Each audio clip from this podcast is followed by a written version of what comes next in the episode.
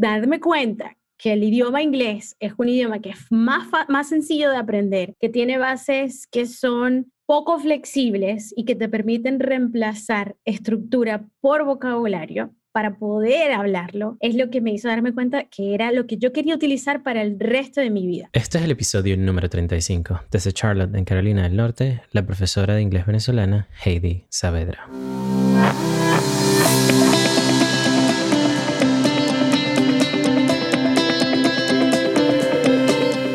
Bienvenidos a Migrantes Exitosos, soy el doctor Duples Blanco, migrante venezolano viviendo en Estados Unidos. Y todas las semanas traigo mensajes, historias y entrevistas que te van a inspirar al conocer de primera mano la mentalidad y la ética de trabajo que llevaron a otros migrantes a alcanzar el éxito lejos de su país natal.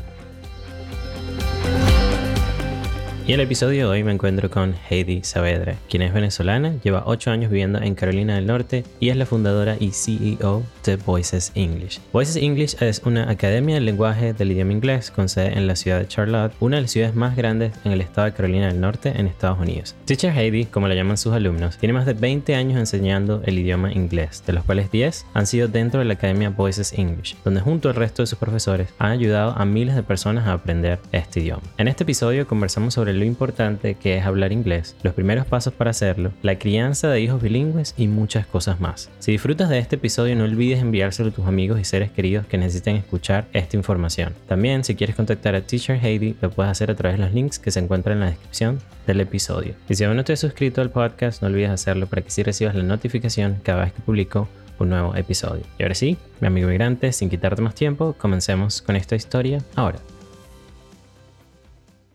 Teacher Heidi, bienvenida a Migrantes Exitosos de Carolina del Norte. Es increíble que esté hoy aquí hablando, hablando contigo porque eh, parte de, tu misión que haces como profesora y de enseñar a las demás personas a, hablar inglés me parece que es súper, súper genial y, es increíble que pueda conversar contigo sobre tu historia, sobre cómo llegaste aquí a Estados Unidos, cómo decidiste hablar, a ser profesora de inglés y pues bueno, ayudar a tanta gente. Así que bienvenida a Migrantes Exitosos. Muchísimas gracias por la invitación, Douglas. Yo estoy feliz de compartir aquí parte de, mi historia y de la historia de, de migrantes que somos haciendo vida en este maravilloso país. Así que Estoy súper ansiosa por responder tus preguntas y ver cómo nos va en el camino.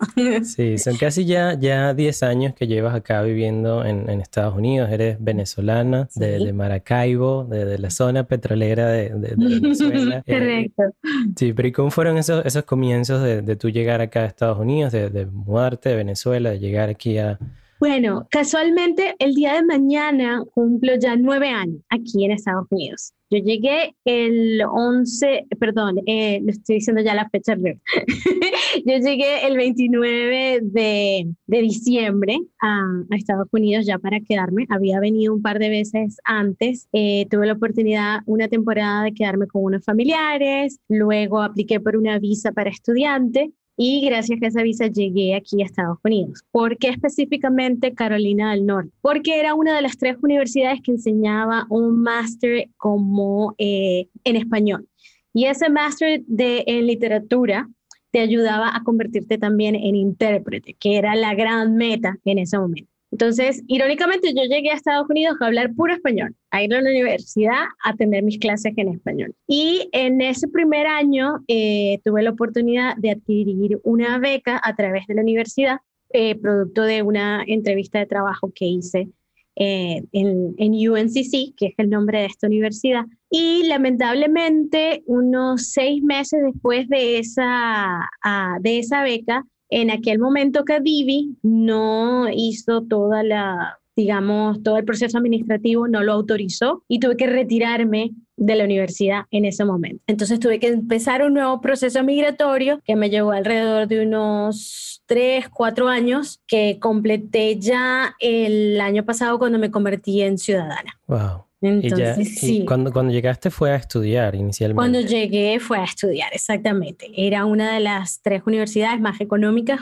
en ese momento en la carrera y precisamente por ser esa la mejor oportunidad, pues estuve aquí en Carolina del Norte. No conocía a nadie, no sabía nada de, de esta ciudad. Solamente sabía que era NASCAR City y que la llamaban Queen City porque el nombre de Charlotte viene de una reina. Entonces, e, eran mis únicos datos acerca de, de, la ciudad. Aquí poco a poco vas haciendo amigos. Obviamente en la universidad, cuando tú entras siendo una persona ya adulta y es una universidad donde hay muchísima gente joven, entonces o te aíslas o empiezas a sacar ese espíritu joven que traes de Maracaibo específicamente y bueno, ya empiezas a hacer tus primeros amigos y, todo el cuento, pues y ya. El primer año, como siempre sabes, es el más difícil, es la primera Navidad que pasas em, entre paréntesis eh, sola, porque si llegas a conocer después gente que te invita y comparte contigo, pero sabes que no es lo mismo durante ese primer año. Entonces, ese fue mi primer año aquí en Estados Unidos. Ya poco a poco las cosas fueron cambiando y mejorando. Claro, tú eres, conocida como, como teacher Heidi, como la profesora Heidi. Tienes ya casi 20 años.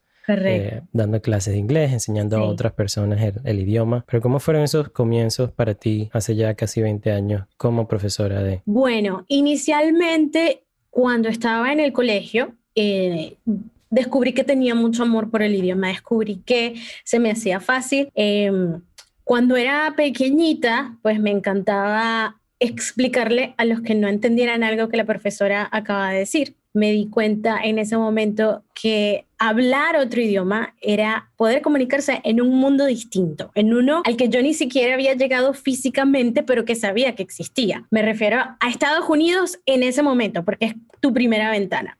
Cuando vas creciendo te das cuenta de que ese es el idioma que no solamente se habla en este país, sino en muchos otros lugares. Eh, me di cuenta más adelante que cuando los profesores en la universidad se referían a algún descubrimiento, mis profesores de finanzas se referían a algún proceso o algún tratado económico, todos esos documentos que estaban en inglés. Entonces yo me di cuenta que era como el idioma del, del saber, digámoslo de esa manera. Era un idioma eh, que muchas personas habían convenido hablar porque era, tenía una estructura mucho más sencilla. Porque ¿qué pasa con nuestro idioma? Que es muy bello, muy completo y también bastante difícil de aprender. Muchas personas creen que porque se pronuncia de la misma manera como se escribe, ya eso lo hace súper fácil. Sin embargo, aprender español es bastante difícil. Y lo sé porque me ha tocado enseñarlo. Entonces, eh, darme cuenta que, que el idioma inglés es un idioma que es más, más sencillo de aprender, que tiene bases que son poco flexibles y que te permiten reemplazar estructura por vocabulario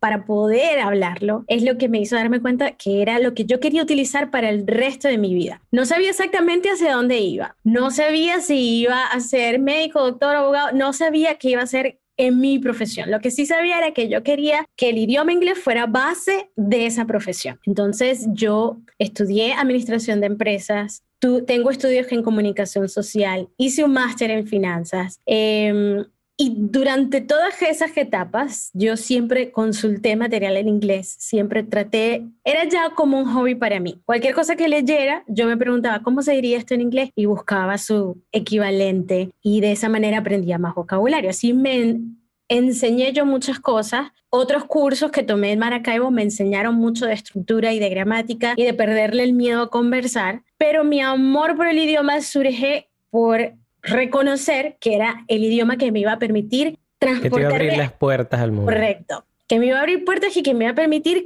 entrar a cualquier escenario. Esa era mi, esa era mi gran pasión detrás de todo eso.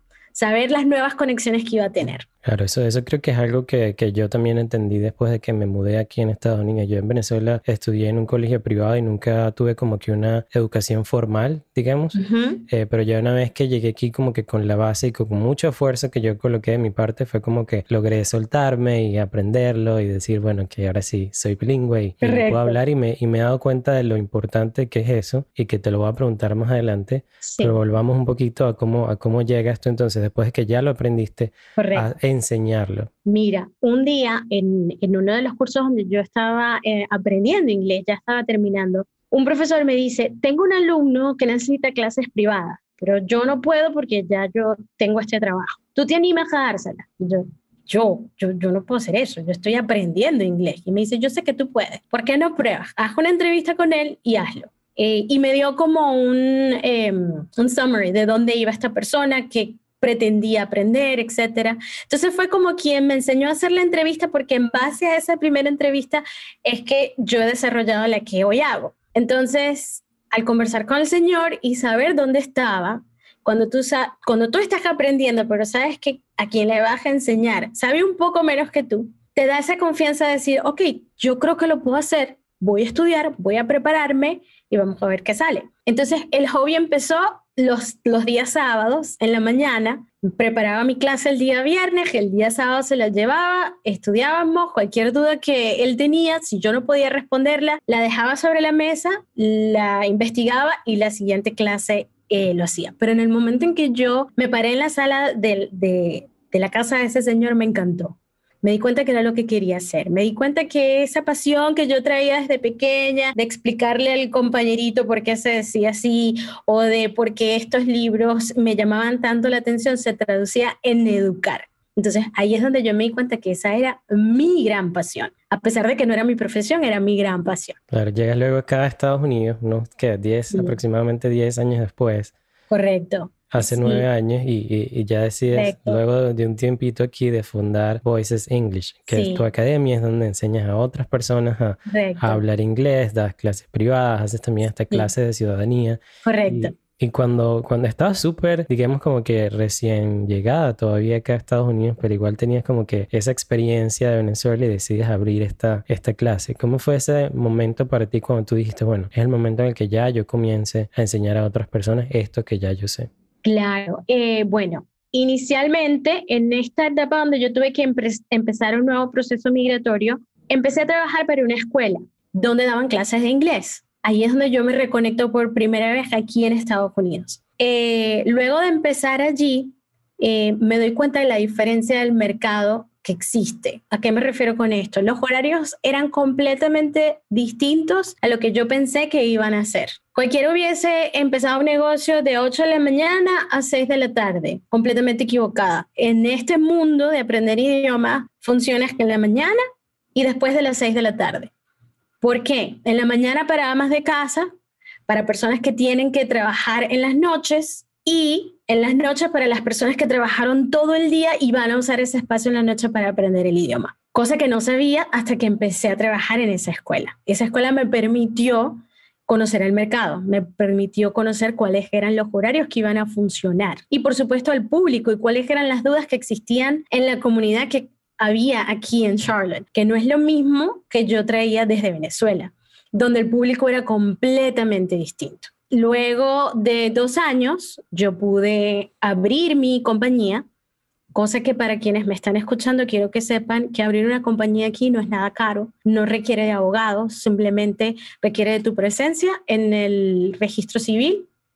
Yo te puedo decir que en aquel entonces mi compañía se abrió con menos de 100 dólares. Entre lo que desayuné ese día, los gastos del, administrativos y todo lo que eh, tuve que comprar ese día, creo que se llevaron unos 80 dólares aproximadamente. Luego eh, gracias a los alumnos que había conocido, me enteré que había un espacio pequeñito en la parte de atrás de una peluquería, que resulta que después era un depósito. Y ahí empecé mi escuela, en un pedacito de closet donde yo muy orgullosamente llevé cuatro sillas de plástico, tú sabes, de las que compré en, en las tiendas al mayor.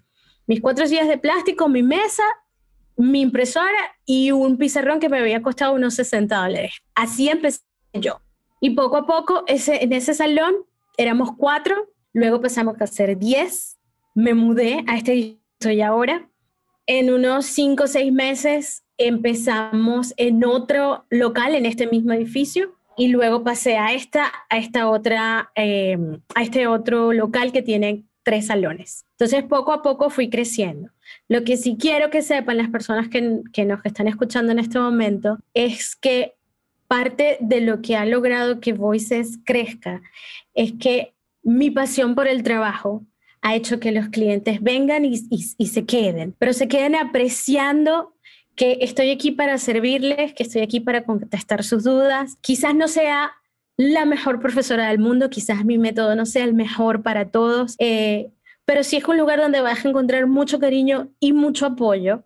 Y gracias a que hemos hecho esa conexión con los alumnos, he permitido que sea mi trabajo el que vaya siendo el colchón para futuras inversiones. ¿Y por qué te estoy mencionando esto? Porque veo como muchas personas llegan aquí queriendo abrir negocios a lo grande, a lo espectacular, y no se ocupan mucho por el servicio ni por el conocimiento. Entonces quiero que sepan que su servicio y su conocimiento es lo que va a sembrar el cimiento y va a dar los ingresos financieros para que ustedes hagan crecer ese negocio. Cuando ustedes ponen la pasión que tienen que poner en su servicio, créanme que los, los clientes van a seguir llegando, porque se van a dar cuenta que tú amas tu trabajo, se van a dar cuenta que contigo van a aprender y se van a dar cuenta que este es un espacio que no pueden conseguir en muchos lugares. Por muy feito que sea, por poco pintadas que estén las paredes, mientras tu pasión se vea en tu trabajo y se plasme en tu trabajo, tú tienes garantizado el éxito, tú tienes garantizado crecer en este país.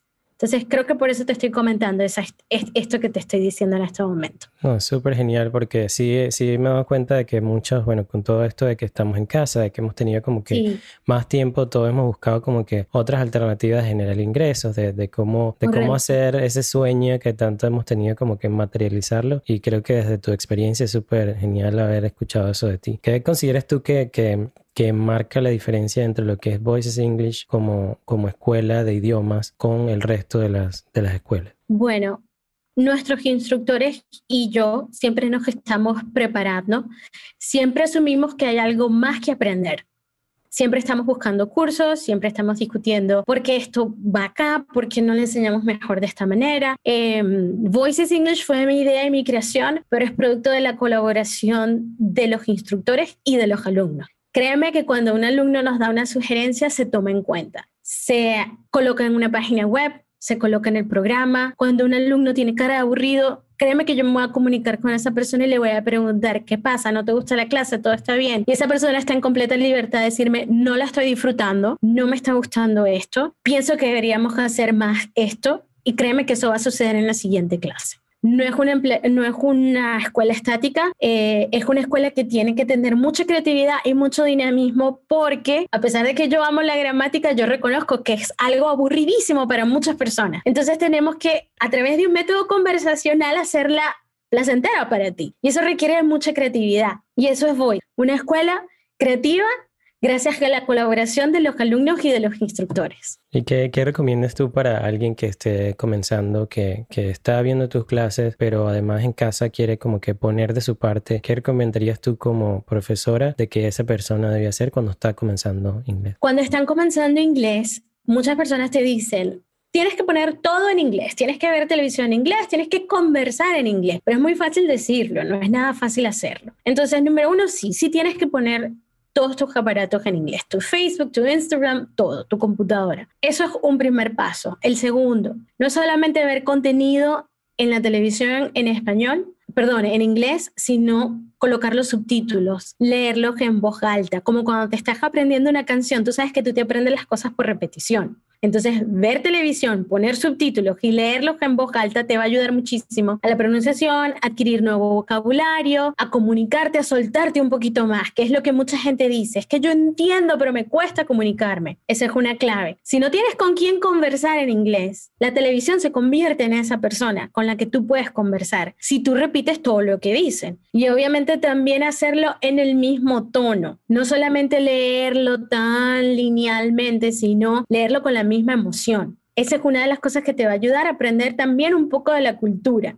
Cuando escuchas música, trata de no variarla tanto. Ah, empieza con un género, empieza con, el, con música romántica en inglés, porque es más lenta, tiene palabras que ya tú conoces y, eh, y tercero, pues te va a ayudar a adquirir el vocabulario que no tienes. Y cuando tú vayas aprendiendo una canción por semana, vas ganando esas pequeñas victorias que crees que no vas a ganar, porque según tú ya te dijiste que ese idioma es muy difícil para mí. Y cuando tú vas ganando esas pequeñas victorias, vas construyendo eso que necesitas para sentirte más cómodo con el idioma. Vas construyendo tu confianza. Vas diciendo, oye, si pude con una canción, yo creo que no estoy tan mal. ¿Por qué no intentar con otra? Y otra y otra. Y si te pones a ver a final de año vas a tener más de 50 canciones aprendidas en un solo año.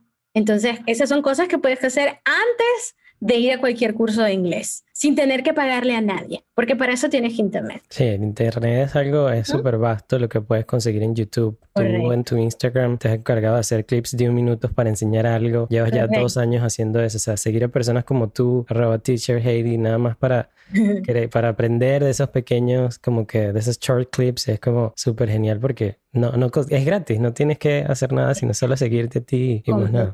Algo que, que me he dado cuenta de que tú obviamente desde cuando te paraste aquella vez que mencionabas anteriormente, dar esa clase presencial, eh, también las ofreces allí en la escuela, pero con todo esto de, la pandemia, de que obviamente se ha mudado todo como que a hacerlo digital, a, diferentes como que formas de cómo enseñar el inglés, ¿hacia dónde crees tú que va dirigida la enseñanza del inglés ahora en adelante? Me encanta esa pregunta, ¿sabes por qué? Porque de los tres años que tengo en Instagram, dos pasaron con las personas diciéndome, ¿cuándo vas a dar clases online? ¿Cuándo lo vas a hacer online? Y yo estaba completamente renuente, pensando que no era lo mismo. Pensando, no, es que la experiencia presencial es lo que a mí me, es lo que a mí me encanta, es lo que más disfruto. Gracias a la pandemia, en el primer mes de la pandemia, pues no uno ni dos, sino diez llamadas en un solo día, donde las personas me decían, teacher, no puedo, llegó la pandemia, tengo miedo a, contaminarme, tengo miedo a perder mi trabajo, perdí mi trabajo, diferentes razones. Yo dije, oye, yo creo que ya me voy a tener que mudar online porque o, o cierro la escuela o me tengo que buscar otro trabajo que no sé si voy a conseguir. Pasé todo el programa presencial online. Fue una locura porque estábamos dando clases que en la mañana con un material que estaba a medio comenzar,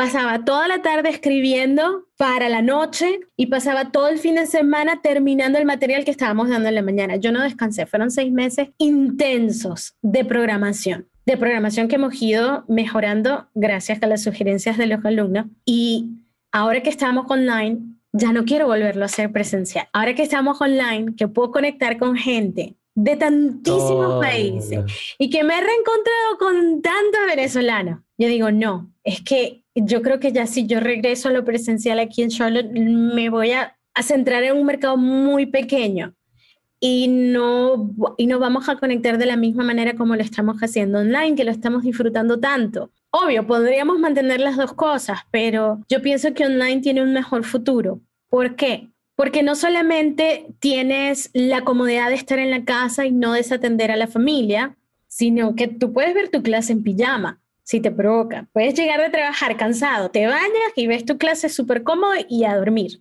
No tienes que estar pensando en manejar. Es más económico no transportarte y no, no gastar dinero en gasolina. Es eh, más conveniente para ti pasar más tiempo en casa. Pienso que los alumnos son ahora personas más felices porque no se están durmiendo en clase tarde en la noche.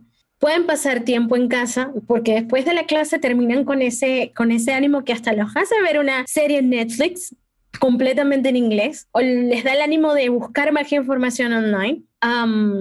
y también hay mucho más, muchos más recursos que compartir online. Yo en este momento puedo hablar contigo y puedo decir, porque en Suecia, y rápidamente me voy a Google Maps, busco un mapa de Suecia y te lo muestro. Entiendo. Entonces, compartir a través de Zoom todas estas capturas de pantalla también me permite explicarme mejor. También permite que los alumnos estén mucho más concentrados en lo que estás diciendo y sobre todo en lo que estás escribiendo. También me permite a mí que cuando ellos estén hablando yo esté haciendo las correcciones en la pantalla del chat. Y las correcciones que yo te hago a ti las ven los demás entonces estamos todos contentos todos y felices. al mismo tiempo. Pero si lo hiciera de modo presencial, tendría que estar volteando a cada rato y perdemos tú y yo conexión. Y tú sientes que no te estoy escuchando. Entonces aquí siento que nos integramos mucho mejor. Muchas personas piensan que Voices English es solamente video. No, yo estoy aquí, estamos como en esta entrevista, hablando, compartiendo, haciendo muecas. Yo soy muy expresiva durante mis clases. No solamente yo, mis instructoras también son maravillosas. Este, y, y bueno, hemos entrenado juntas y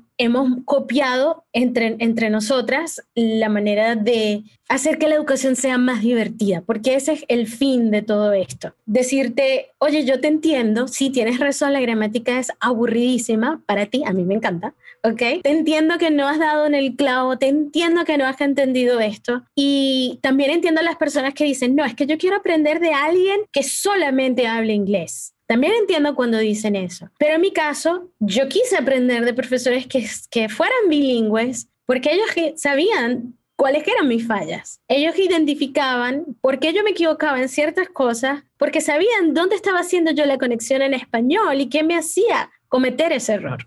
Y esa es una de las ventajas que tenemos dentro de nuestras aulas virtuales, que es lo que estamos eh, mostrándoles. Tenemos clases con profesores bilingües que pasaron por todos los malestares por las que ya tú pasaste. Entonces, sabemos identificar eso y sabemos decirte dónde y cuándo tienes que aplicar ciertas estrategias. Sí, que hablamos el mismo idioma, o sea, eso, es nada más una forma de explicarlo, si entre uno como venezolano como que se entiende mucho más rápido, más fácil y mejor. Correcto. Eh, eh, obviamente que va a ser más fácil que tu profesor sea bilingüe, así que no, por lo menos yo no veo como que haya algún problema en que eso sea así, pero bueno, como que cada cabeza... Hay muchísimas opiniones, exactamente. Sí, hay muchísimas opiniones.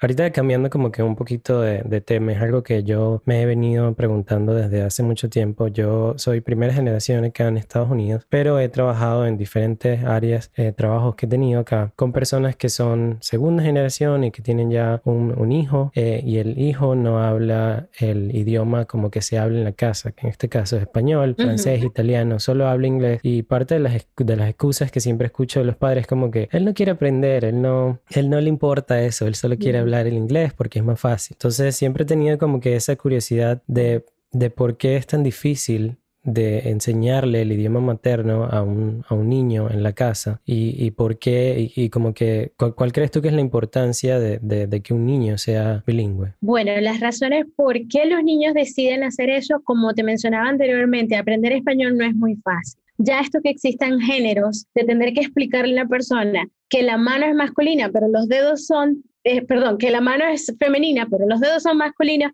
es un concepto un poco raro. Entonces, los niños obviamente no quieren cometer esos errores, no quieren consultar a cada rato, porque en inglés se les va a ser más fácil. Entonces, es quizás como cuando tu papá o tu mamá te decían, hijo, tienes que ir a la escuela porque vas a ser una persona de bien, porque tienes que ir a la universidad, porque tienes que tener un título. Es para ellos que esa fase donde sí, ya yo sé que es muy bueno, pero no me interesa en este momento. Esa es la actitud de, algunas, de algunos niños. Las de otros niños o la de otros papás es que no, es que en la casa tienen que hablar español porque yo no quiero que pierdan el idioma. Ok, vámonos un poco a lo que era Venezuela porque yo estoy segura que esto sucedía ya en, en, en, Caracas, ¿verdad? Tú, vives, tú vivías en Caracas, exacto. ¿Tú recuerdas algún italiano, algún hijo de italiano o algún hijo de portugués que no hablara portugués o italiano? ¿Tú lo recuerdas? Que no hablara portugués. Que no hablara, exacto. No. Yo tampoco. Yo tampoco. Todos los extranjeros que llegaron a Venezuela hacían que sus hijos hablaran el idioma del, de la familia. Yo no entiendo por qué cuando tuvimos ese ejemplo tan latente en Venezuela, hay tantas familias que han decidido no hacerlo, que han decidido decir, no, no, no, no, en la casa el español. Y yo le pregunto a esos padres, ¿y tú? ¿Para cuándo el inglés? Yo entiendo que tú quieres que tu hijo hable dos idiomas, lo entiendo perfectamente y lo respeto y me parece muy buena estrategia. Pero ¿y tú? ¿Por qué no hacer de tu familia una familia bilingüe? ¿Por qué solamente te preocupas por tu hijo? Los niños son jóvenes, tienen una mente maravillosa. Cualquier niño que en este momento diga, me fastidia el español, el día que se determine hacerlo porque la chica que le gusta habla español o porque más adelante sabe que van a, adquirir más oportunidades, lo va a hacer. Pero para los papás de 30, 40, 50, 60, el proceso de aprendizaje va entrando en una curva mucho más lenta. Entonces, ¿por qué no que estamos limitando de esta manera? Créeme que no lo entiendo muchas veces. Mi sugerencia es, vamos a convertirnos en familias bilingües. Vamos a hablar español cuando tú llegues al colegio, pero a partir de las 6 de la tarde se habla solamente inglés. Empecemos de esa manera. Y más adelante, como tú debes recordar a esas familias europeas que ya en Venezuela alternamos sin darnos cuenta de lo que estamos haciendo, ¿verdad? ¿Cuál es la importancia de tener un hijo bilingüe? Número uno, tú tienes que enseñarle qué es el bilingüismo. Me refiero a, lo siguiente. Si tú tienes un niño de tres años y le estás diciendo, esto se llama teléfono, procura decirle, esto se llama teléfono en español. En inglés se llama cell phone o phone, como tú quieras. Pero ten esa comunicación con tu hijo. Indícale que son dos idiomas distintos para que tu hijo vaya haciendo esa conexión y empiece a ver ya desde pequeño que ser bilingüe es tener un talento que no muchos pueden tener, que no muchos de sus amigos, porque si están en un colegio con esta, donde están empapados de cultura estadounidense, probablemente ellos y dos más sean los únicos bilingües. Si están, si están en otras áreas de Estados Unidos, obviamente ese no va a ser el caso. Pero demuéstrales que existen dos idiomas, que son dos puertas distintas, que tienes dos maneras de comunicarte. Y obviamente como padre, siempre pregúntale a tu hijo esto era algo que mi papá y mi mamá hacían mucho conmigo con el maracucho. Heidi, ¿qué significa cuando alguien dice, no te puedo decir las groserías? y yo me reía y yo decía, cuando alguien dice que molleja. Eso, no, eso sí lo entendía, pero había otras que no, ¿verdad? Entonces yo me reía demasiado y yo les explicaba. Entonces eso también fue parte de, de, de esa de esa cultura no bilingüe, sino digamos de dialectos, ¿ok? En donde tú tenías que explicar qué, qué, qué significaba en español de Venezuela, en español marcucho y en español de Perú. Porque como te comenté antes de la entrevista, mi papá y mi mamá y yo también nacimos en Perú. Yo llegué a Venezuela cuando tenía un añito. Entonces yo siempre tuve muy marcada la diferencia entre ambos españoles y luego entre lo que era inglés y español. Entonces siempre estaba traduciendo, ok, en maracucho se dice así, mami. Cuando vayas a la tienda tienes que preguntar así, si no, no te van a entender. Ok. Claro, para el que no, no saben, el, que nos estén escuchando de otros países que no sean Venezuela, eh, los maracuchos son, es, es, como que el, ¿cómo se les dice a las personas que son de Maracaibo? Que es la, el estado petrolero de Venezuela, donde está el lago de Maracaibo, el puente más largo de, de Venezuela. Y las personas de esa área de Venezuela tienen como que palabras, una forma de hablar muy, muy diferente al, al, resto del país y muy, muy particular. Por eso imagínate que hasta te tenían tus padres para que les tradujeras el español venezolano, el español peruano al, al español maracucho. Claro. Me encanta, me encanta Maracaibo. Amo Maracaibo. Aquí se le compara mucho con Texas por el petróleo, por la, el, la manera de hablar, que es bastante distinta a la del resto de Estados Unidos, ese acento tan, tan, tan distinto. y el regionalismo de la gente que vive en Texas. Se le compara mucho con Maracaibo. No sé qué tan cierto será, no, tengo no, no he pasado muchísimo tiempo en Texas para decírtelo, pero es el de común saber, digamos. Claro, hay que, hay, que, hay que visitar a Texas y si alguien de Texas nos está escuchando y es de Maracaibo, pues puede decirnos allí qué tal es la, es la diferencia. Eh, creo que pudiera como que ya tienes, bueno, como mencionábamos anteriormente, ya son casi 20 años dando clases de inglés. Eh, ha sido, pues bueno, un camino súper exitoso y con mucho aprendizaje para ti como profesora, pero quisiera como que preguntarte qué ¿Qué le dirías tú a esa Heidi de hace 10 años que, que te llevara como que más rápido hasta donde estás ahorita? Le diría que viajara más, que experimentara un poco más con culturas sudamericanas. Porque cuando estamos en Venezuela tenemos que Estados Unidos como, wow, o es allá o es para Europa. Y nos olvidamos de lo bonito que hay en Sudamérica. Y me animaría a viajar más a Sudamérica, conocerlo un poco más, y aprender mucho más de otras culturas, porque es esa experiencia con otras culturas lo que me ha hecho pensar, oye, no puedes decir esto en un video porque solamente te van a entender los venezolanos, tienes que hacerlo con esta palabra que es la que más personas conocen. Ok. Si existe algún, algún libro, alguna persona, alguna frase que tú digas luego de que te enfrentaste a eso, como que eso te cambió la vida? Una frase que se llama bueno, es de, es de un poema, no me gustan los poemas, pero casualmente esta frase me encanta, que es, caminante se hace camino al andar. Refleja todo lo que es la vida del inmigrante. Sigues adelante, va a ser muy difícil, vas a tener que superar muchos obstáculos, vas a tener que aprender y hacer cosas que piensas que no te dignifican, pero todo lo contrario. Te dan más valor, te dan más tolerancia, te dan más tenacidad y mientras más camines, mucho más cerca va a estar ese futuro por el que tanto has luchado. Esa es la frase que me ha marcado toda mi vida como migrante. ¿Y qué es el éxito para la teacher Haiti? Wow, el éxito. Para mí, no sé todavía si es hacer que las personas se conviertan en personas bilingües, porque ese no sería mi éxito, sino el de ellos. O decirte que el éxito es para mí la confianza que me han dado las personas que están dentro y fuera de la escuela, que consultan conmigo. Oye, ¿tú qué piensas de esto? ¿Qué te parece este método? ¿Cómo hago para aprender más rápido? ¿Qué tú crees de esto? ¿Qué tú crees del otro? E, esa comunidad que me ha ayudado a descubrir Instagram, esa confianza que ha puesto en mí esa comunidad de Instagram es lo que yo en este momento defino como éxito. Ojo, no la red social, sino la confianza. Conexión. La conexión. Gracias, gracias, mil gracias por creer y confiar en lo que yo les digo. Bueno, ya está, ya pueden conseguirte como arroba teacher y arroba voices English en Instagram. Si quieren aprender inglés, si quieren aprender hasta cómo contestar el examen de la ciudadanía que en Estados Unidos, ahí estás a la orden y te doy las gracias por haber estado ahí conmigo aquí en Migrantes Exitosos porque todo el camino que has recorrido ha sido un camino de éxito y deseo que para ti, pues bueno, sigas, sigas creciendo porque estás haciendo un trabajo súper genial creando personas bilingües. Muchísimas gracias, Douglas. Muchísimas gracias por la invitación. Gracias a quienes nos escucharon y llegaron hasta acá. Un abrazo grande. Nuevamente, gracias por su tiempo, que es lo más valioso que en esta época le podemos regalar a alguien, nuestra atención y nuestro tiempo. Es así. Muchísimas gracias, Teacher Heidi. Otra migrante exitosa acá en Migrantes Exitosos. Gracias. gracias.